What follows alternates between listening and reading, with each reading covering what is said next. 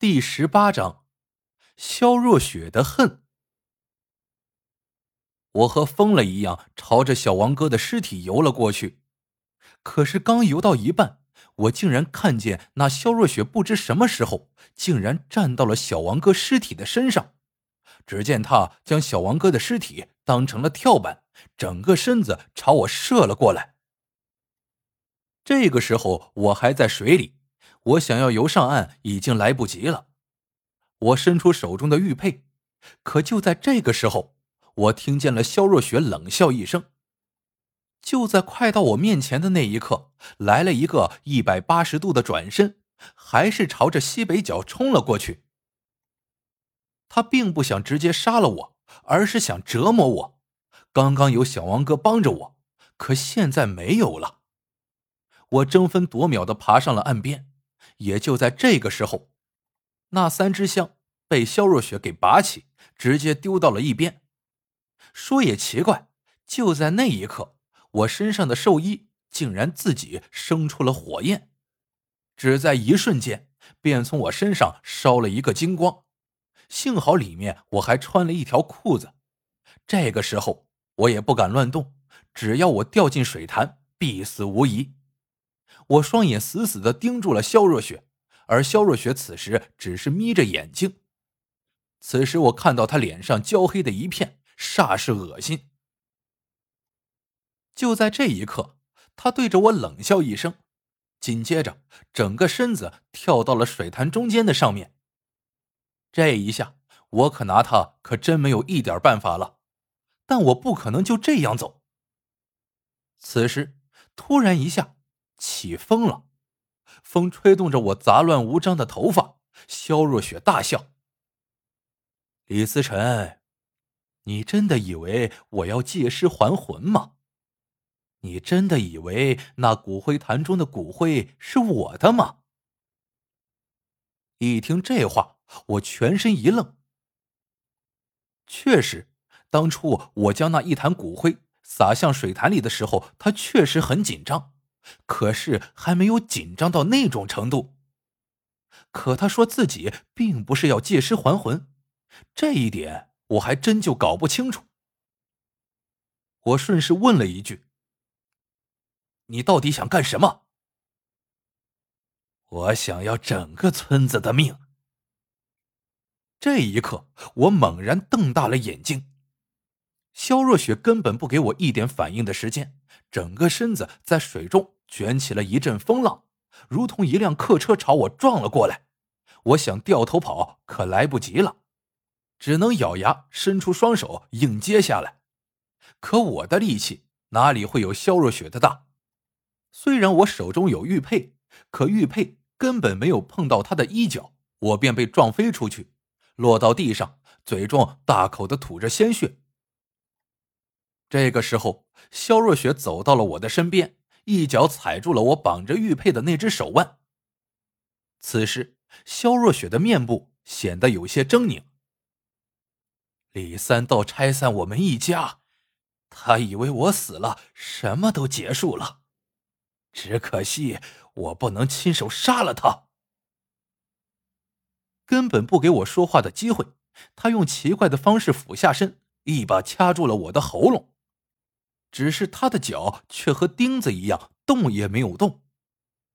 今天，我就要喝你们李家的血！他张开大嘴，作势就要朝我的脖子咬来。可就在这一刻，突然从水潭里传来一阵巨响。就在肖若雪愣神的那一瞬间，我找准机会，一把抽出了自己的胳膊，握着玉佩，对着他的脖子一掌就拍了过去。这一下让肖若雪有些猝不及防，玉佩的力量有多大，我也不知道。但此时的肖若雪整个身子都被我打飞出去，落在了水潭的边缘，而我嘴角处的鲜血正一滴滴的滴落在玉佩的上面。使得玉佩正慢慢的散发出阵阵绿光。可等我站起身，刚准备朝着肖若雪冲过去的时候，却发现在他的身边，不知道什么时候多出了一个人，是那个年轻的算命先生。此时的他正直挺挺的站在了肖若雪的身边，而在他的背上却背着一个差不多有一人高的东西，直挺挺的。那东西被大黑布给裹了起来，水滴不停的滴落在地上。李思辰，你做的很好。他眯着眼睛，任由头发上的水滴滴落在地上。我深吸一口气。你们的目的，就是为了你身后的东西。很显然，今天在场的不止我和肖若雪，还有这个年轻人。他肯定是刚刚趁着我和肖若雪争斗的时候下的水。不等那个年轻人说话，站在他身边的肖若雪猛然一转身。当他看见那个年轻人身后背着的东西时，整个表情都变得不对劲儿了。竟然直接不管我，怪叫一声就朝着他扑了过去。给我放下！可是那个年轻人冷笑一声：“肖若雪，你已经死了，有些事情不是你能做的。”他停顿了片刻，接着说道：“你真的以为自己借尸还魂后，一切就能重来？”不要把什么责任都怪罪在别人的身上，你也不想想自己半年来都做了什么。年轻人刚说完，此时竟然闭上了双眼。李三道虽然可恨，但是他做的却是对的。我想方设法的放你出来，并不是要救你，我只是想拿回属于我自己的东西。肖若雪此时气得牙痒痒，也不说话，竟然朝着年轻人就扑了过去。虽然肖若雪在我的眼中很厉害，让我感觉到只有自己在有玉佩的情况下才能伤到他，可是，在那个年轻人的面前，肖若雪根本就碰不到他的身子。只是一个瞬间，我根本就没有看见那个年轻人有什么动作，肖若雪竟然被他一脚踩在了地上。你的怨气我已经破了，我看你还能蹦跶多久？时间差不多了，我不和你玩了。这个时候，那个年轻人看向了我。他杀了你们村不少人，这个报仇的机会我让给你，就当是我给你赔个不是。话音刚落，他就抽回了脚。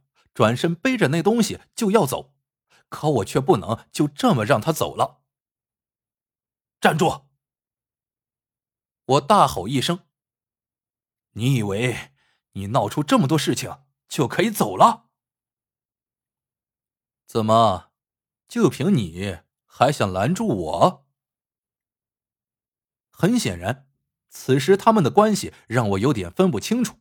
我本以为他们是一伙的。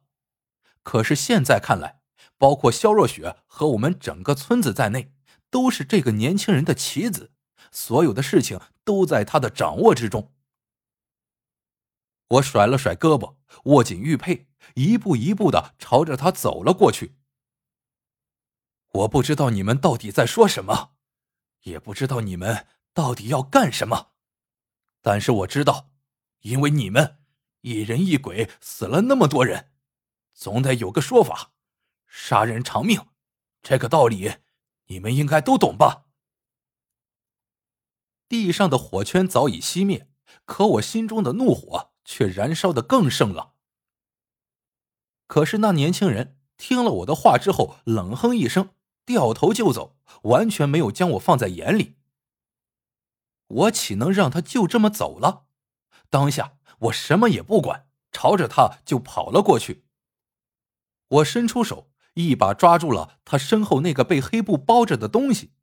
我只感觉自己好像抓住了一条手，借力，我拉开了一小段黑布，我却看见了一张煞白的人脸。当时我就停住了所有动作，愣在了原地。可这个时候，那年轻人猛一回头，满脸愤怒的对我吼道：“给我滚！不准碰他！还没等我反应过来，他竟然一脚将我踹飞了出去。各位听众朋友们，本章播讲完毕，感谢您的订阅收听。